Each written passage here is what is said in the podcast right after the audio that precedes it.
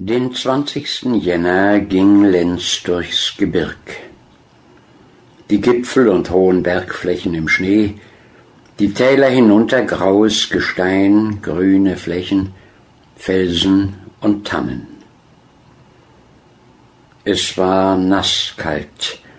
Das Wasser rieselte die Felsen hinunter und sprang über den Weg.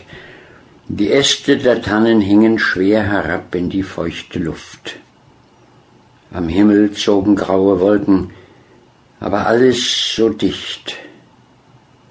Und dann dampfte der Nebel herauf und strich schwer und feucht durch das Gesträuch, so träg, so plump. Er ging gleichgültig weiter, es lag ihm nichts am Weg, bald auf, bald abwärts.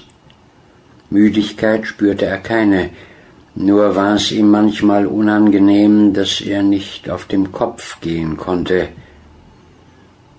Anfangs drängte es ihm in der Brust, wenn das Gestein so wegsprang, der graue Wald sich unter ihm schüttelte und der Nebel die Formen bald verschlang, bald die gewaltigen Glieder halb enthüllte. Es drängte in ihm, er suchte nach etwas wie nach verlorenen Träumen, aber er fand nichts.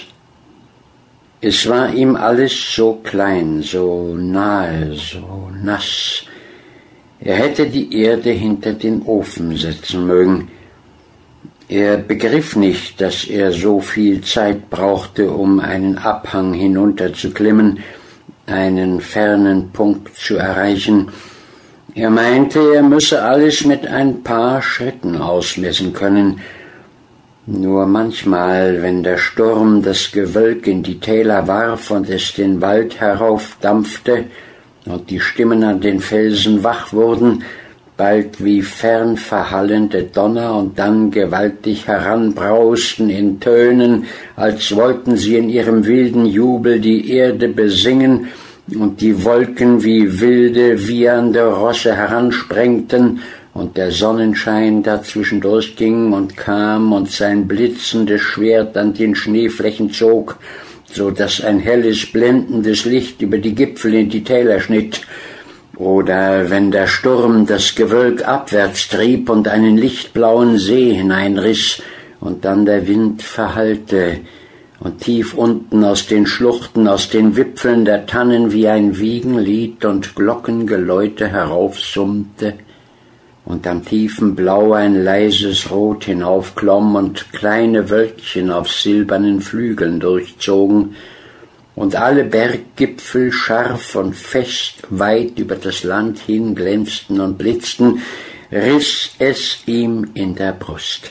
Er stand keuchend den Leib vorwärts gebogen, Augen und Mund weit offen. Er meinte, er müsse den Sturm in sich ziehen, alles in sich fassen. Er dehnte sich aus und lag über der Erde. Er wühlte sich in das All hinein. Es war eine Lust, die ihm wehe tat. Oder er stand still und legte das Haupt ins Moos und schloss die Augen halb, und dann zog es weit von ihm, die Erde wich unter ihm, sie wurde klein wie ein wandelnder Stern und tauchte sich in einen brausenden Strom, der seine klare Flut unter ihm zog.